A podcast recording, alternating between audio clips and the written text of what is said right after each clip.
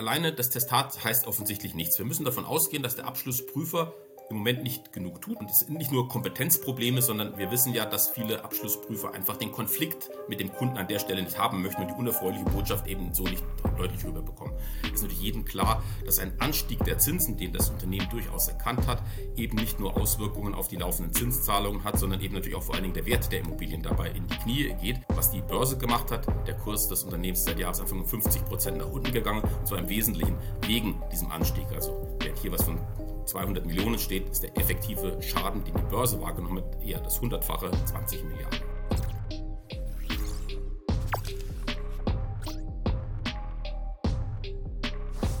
Ja, Zinswende, hohe Inflationsrate, um nur zwei Beispiele zu nennen. Auf dem Immobilienmarkt ist in diesem Jahr einiges an Bewegung. Es wird auch von Erdbeben gesprochen. Wir hatten ja schon bereits mehrere Videos dazu gemacht unter anderem uns die Bilanzierungsvorschriften genauer angeschaut und dementsprechend das Risiko in den Bilanzen. Ich freue mich heute, dass wir Herrn Professor Werner Gleisner als Gast gewinnen konnten, der für uns das Risikomanagementsystem von Vonovia genauer analysiert hat. Ja, vielen Dank und einen schönen guten Tag. Ja, ich möchte Sie zu Beginn kurz vorstellen für alle, die Herrn Gleisner nicht kennen. Sie sind Vorstand der Future Value Group AG, Honorarprofessor an der TU Dresden und Ihr Schwerpunkt im Bereich Forschung und Praxis liegt im Themenfeld des Risikomanagements. Und hier schon mal vielen Dank im Voraus für die Analyse des Geschäftsberichtes von Monovia. Und da steige ich auch gleich ein mit meiner ersten Frage. Was sind die wesentlichen Erkenntnisse Ihrer Untersuchung?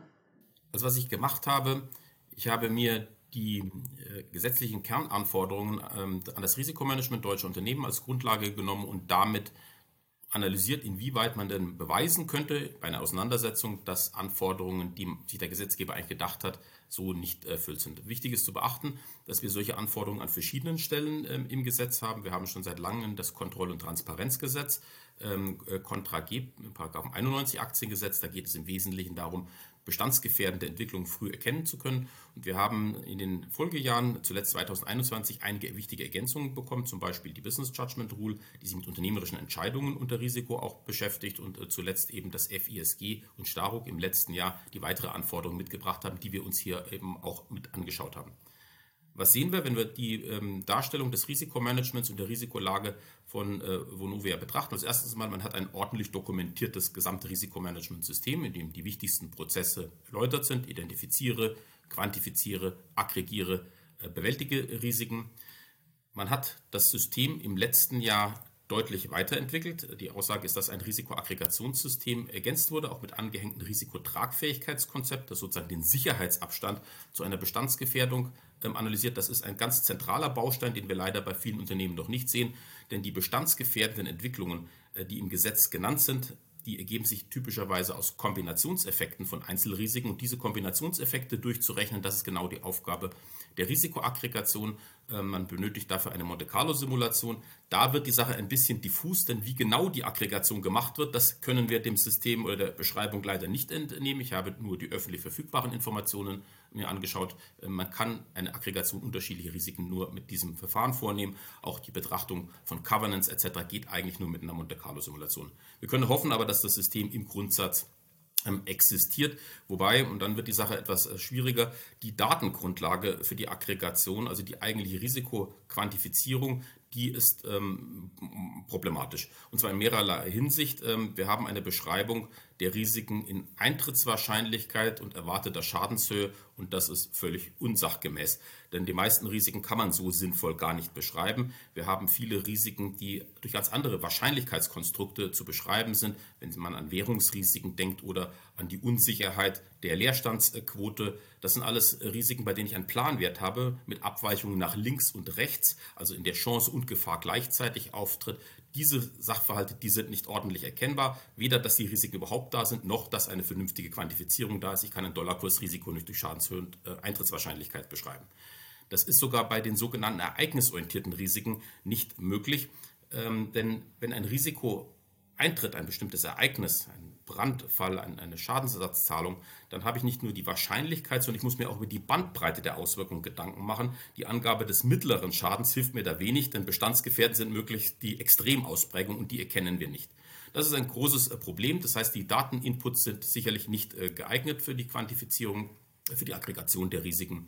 Und es ist auch erkennbar, dass man sich mit den Extremrisiken, die potenziell einzeln oder in Kombination bestandsgefährdend sind, eigentlich kaum auseinandergesetzt hat. Ähm, man findet keine Extremrisiken und die Risiken, die man liest, kann man leicht erkennen, dass man die Extremfälle gar nicht sich angesehen hat. Also man bei einer Immobiliengesellschaft ähm, ist relativ klar, dass das Thema ähm, Zinsen ein großes Problem ist. Neben Risikomanagement sind genau Bewertungsfragen mein zweites großes Forschungsfeld, sodass ich mich damit natürlich sehr intensiv auseinandersetze. Ist natürlich jedem klar, dass ein Anstieg der Zinsen, den das Unternehmen durchaus erkannt hat, eben nicht nur Auswirkungen auf die laufenden Zinszahlungen hat, sondern eben natürlich auch vor allen Dingen der Wert der Immobilien dabei in die Knie geht. Und wenn ich eine Quantifizierung hier lese, dass die Möglichkeit eines Zinsanstiegs aus meiner Sicht sowieso eher niedrig bewertet wurde im Wahrscheinlichkeitsniveau, Schadenshöhe von 100 bis 250 Millionen auslösen kann, dann ist das natürlich nicht mal der Tropfen auf den heißen Stein. Ähm, bei einer eigentlich angegebenen Betrachtung von fünf Jahren schon müsste die Free Cashflow-Effekte schon höher sein, aber vor allen Dingen die Werteffekte sind offenbar gar nicht betrachtet worden. Man sieht, was die Börse gemacht hat. Der Kurs des Unternehmens ist seit Jahresanfang um 50 Prozent nach unten gegangen und zwar im Wesentlichen wegen diesem Anstieg. Also während hier was von 200 Millionen steht, ist der effektive Schaden, den die Börse wahrgenommen hat, eher das hundertfache 20 Milliarden last but not least, diese jüngeren Anforderungen aus dem Staruk, Paragraph 1 Staruk, die werden offensichtlich überhaupt nicht betrachtet, ähm, obwohl wir die seit 2021 haben.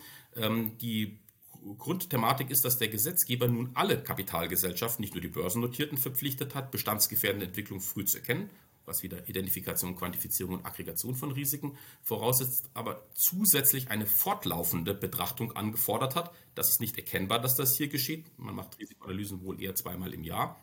Und vor allen Dingen, dass ab einem definierten Grad der Bestandsgefährdung geeignete Gegenmaßnahmen initiiert werden. Es ist nicht erkennbar, dass das aus dem Risikotragfähigkeitskonzept abgeleitet wird. Und ähm, letzter Satz dazu, ab diesem Punkt muss auch das Aufsichtsgremium informiert werden.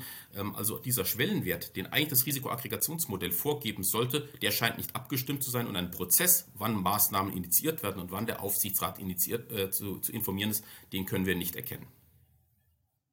Das heißt, wenn ich das richtig verstehe, erfüllt der Risikobericht von Bonovia nicht die gesetzlichen Anforderungen? Wenn wir die gesetzlichen Anforderungen prüfen, müssen wir uns die Frage stellen, für diesen Bereich des Gesetzes, ich komme noch mal kurz auf die Business Judgment Rule, ob ich leicht zeigen kann, dass bestandsgefährdende Entwicklungen auftreten können, die das System übersieht. Das ist die betriebswirtschaftliche Fragestellung. Und das ist ganz eindeutig. Wir können leicht zeigen, dass es Dinge gibt, die man leicht vorhersehen könnte, aber die aufgrund des Systems so nicht erkennbar sind. Mhm. Aber der Geschäftsbericht wurde ja vom Wirtschaftsprüfer geprüft und ja auch testiert. Genau. Das ist aber, glaube ich, ein häufiges Missverständnis, dass viele glauben, das Testat wäre quasi eine Garantie, dass das, ähm, dass das Risikomanagement die gesetzlichen Anforderungen erfüllt. Das ist es nicht. Ähm, man muss erst mal sehen, von den heute relevanten vier gesetzlichen Bausteinen, Paragraphen 91 Absatz 2 und 3 Aktiengesetz, der letzte kam ja erst im Juli letzten Jahres, Paragraph 1 Staruk und Paragraph 93 Aktiengesetz. Da geht es um unternehmerische Entscheidungen, bei denen wir eigentlich vor der Entscheidung wissen sollten, wie viel Risiko ich danach habe. Prüft der Abschlussprüfer bisher nur Paragraph 91 Absatz 2 Aktiengesetz. Das steht in dem Prüfungsstandard der Wirtschaftsprüfer auch klipp und klar drin. Das heißt, die machen da gar kein Hehl draus. Sie schauen sich nur den, ähm, in dem IDW-Prüfungsstandard 340 die alten Kontragieranforderungen an. Der letzte Update des Standards ist auch aus 2020, also vor diesen jüngeren Adjustierungen. Also was ich zuletzt an Anforderungen formuliert habe aus Staro, Initiierung geeigneter Gegenmaßnahmen, Information des Aufsichtsrats, das wird überhaupt nicht geprüft. Genauso wenig geprüft wird, ob das Risikomanagement entscheidungsorientiert ausgerichtet ist. Ich meine, es ist klar, große Veränderung des Risikoumfangs eines Unternehmens ergeben sich durch unternehmerische Entscheidungen. Zum Beispiel eben ähm, durch eine Akquisition, was bei Vonovia in der Vergangenheit auch schon stattgefunden hat. Ich sollte also vernünftigerweise vor der Entscheidung wissen, wie viel Risiko habe ich denn danach und diese Informationen im Entscheidungskalkül berücksichtigen. Damit muss das Risikomanagement in die Entscheidungsprozesse rein. Darüber lesen wir gar nichts. Ich meine, das ist ein interessanter Unterschied es gibt neben dem IDW-Prüfungsstandard auch den des Deutschen Instituts für interne Revision, der DR-Revisionsstandard ähm, Nummer 2. Der ist zuletzt in diesem Jahr aktualisiert worden, genau wegen der neuen gesetzlichen Anforderungen, insbesondere aus dem Staruk. Und da stehen solche Anforderungen natürlich auch klar drin, dass das Risikomanagement bei wichtigen Entscheidungen mitwirken muss, dass bei der Risikoaggregation bestimmte Anforderungen erfüllt werden, dass ich ein Risikotragfähigkeitskonzept brauche, bei dem auch festgelegt wird, ab welchem Grad der Bestandsgefährdung wir reden hier von der Gefährdungswahrscheinlichkeit, denn die Gegenmaßnahmen initiiert werden. Das muss zwischen Vorstand und Aufsichtsrat abgestimmt werden. Der DR-Revisionsstandard ist also im Gegensatz zum IDW-Standard klar darauf ausgerichtet, alle gesetzlichen Anforderungen zu erfassen. der Prüfungsstandard der Wirtschaftsprüfer nicht. Also in der Hinsicht macht der Wirtschaftsprüfer das, was er tun muss nach seinem eigenen Standard. Man darf nur eben nicht vergessen, er beurteilt gar nicht die Anforderungen insgesamt und damit ist es sehr leicht möglich, dass wir Risikomanagementsysteme mit Testat haben, die die gesetzlichen Anforderungen leicht beweisbar mit öffentlich verfügbaren Informationen, wie ich es jetzt gemacht habe, nicht erfüllt. Mhm. Sie haben ja so ein Punktesystem vergeben. Da wäre so die Frage, was können Sie da zum Vonovia sagen? Und die Folgefrage, die sich daran anschließt, ist Vonovia da ein Einzelfall oder gibt es sowas häufiger? Also wir haben ein, ein systematisches Beurteilungsschema, das Sie hier auch ansehen können, bei dem wir mit sieben Fragen prüfen, ob die Anforderungen der einen gesetzlichen Säule erfüllt sind. Das ist im Wesentlichen Kontra G und Staruk. Da geht es um die Frage, ob das System in der Lage ist, eine schwere Krise, also diese bestandsgefährdende Entwicklung früh zu erkennen. In diesem Bereich erfüllt Vonovia etwas mehr als die Hälfte der möglichen Punkte.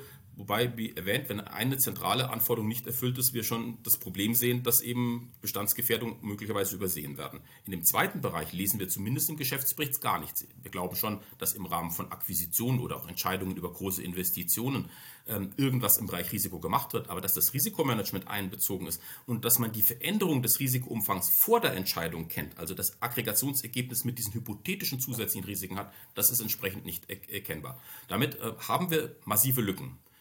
Wenn es eine Auseinandersetzung an der Stelle gäbe, wäre es, sofern das, was intern wirklich gemacht wird, dem entspricht, was sich an öffentlich verfügbaren Daten ist, leicht beweisbar, dass mögliche bestandsgefährdende Entwicklungen übersehen werden wegen methodischen Schwächen.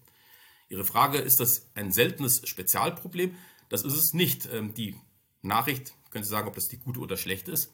Das, was wir hier bei Vonovia sehen, ist für Immobilienunternehmen immer noch eines der besten Risikomanagementsysteme. Also wir haben Analysen, wenn Sie sich die Adler Group ansehen, die da erheblich schlechter sind, die auch in Schwierigkeiten gekommen sind, um ein anderes akutes Beispiel mal entsprechend aufzuzeigen.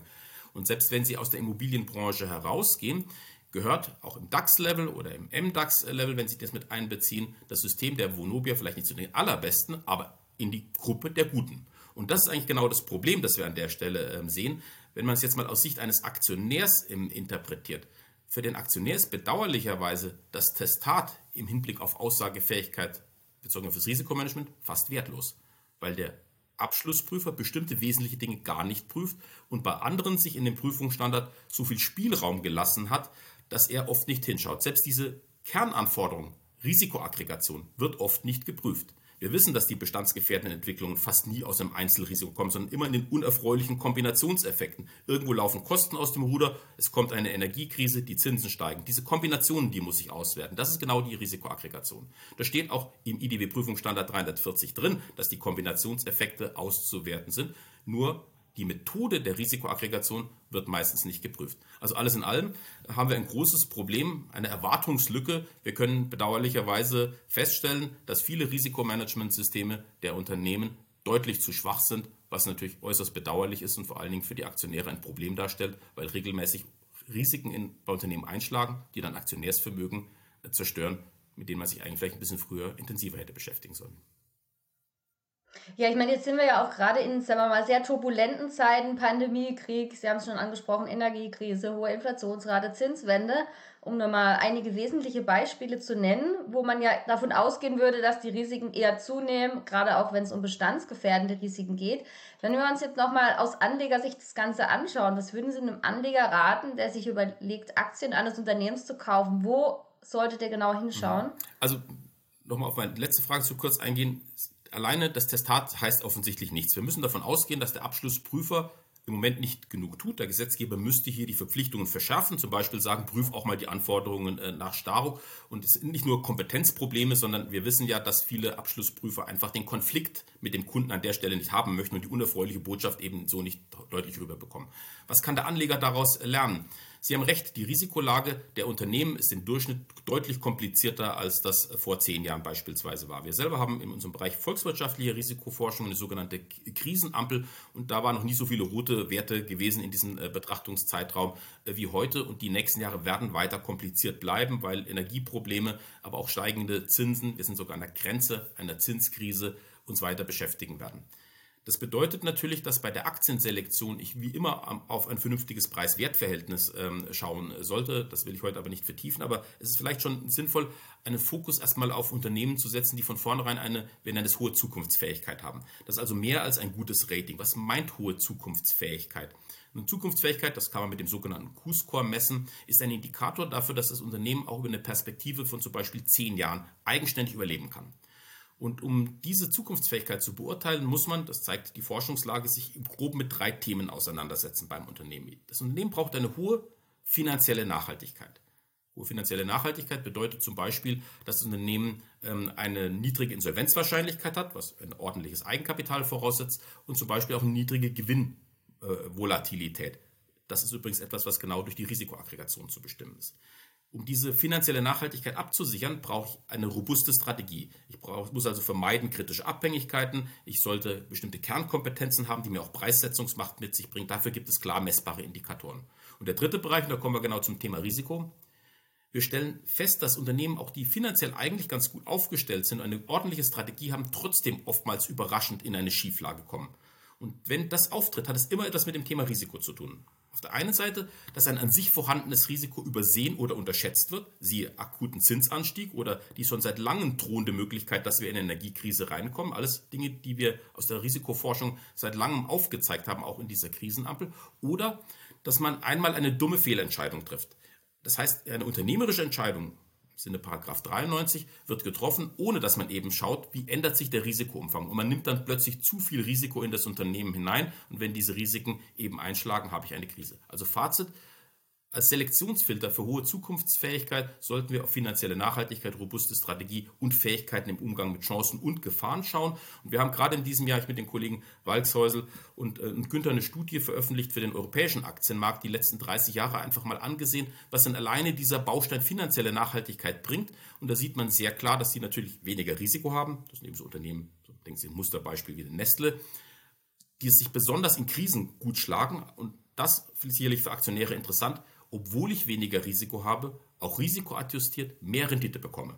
Und das ist natürlich eine sehr interessante Geschichte. Wir sehen, dass der Kapitalmarkt die Positionen, die Risikoposition eines Unternehmens nicht adäquat würdigt. Also ganz grundlegende Aussage, ich denke, es lohnt sich bei der Selektion von Aktien genau auf diese Robustheit des Unternehmens in den eben beschriebenen Facetten äh, zu schauen. Und da spielt die Fähigkeit im Umgang mit Risiko bei den Unternehmen eben auch eine Rolle.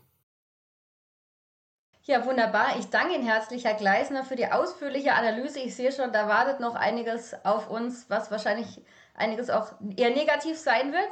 Ja, und euch danke ich fürs Zuhören, Zuschauen. Wir freuen uns natürlich über Kommentare, wenn euch das Video gefallen hat, über Likes. Und ähm, damit ihr kein Video mehr verpasst, lohnt es sich sicherlich auch, den Kanal zu abonnieren. Vielen Dank.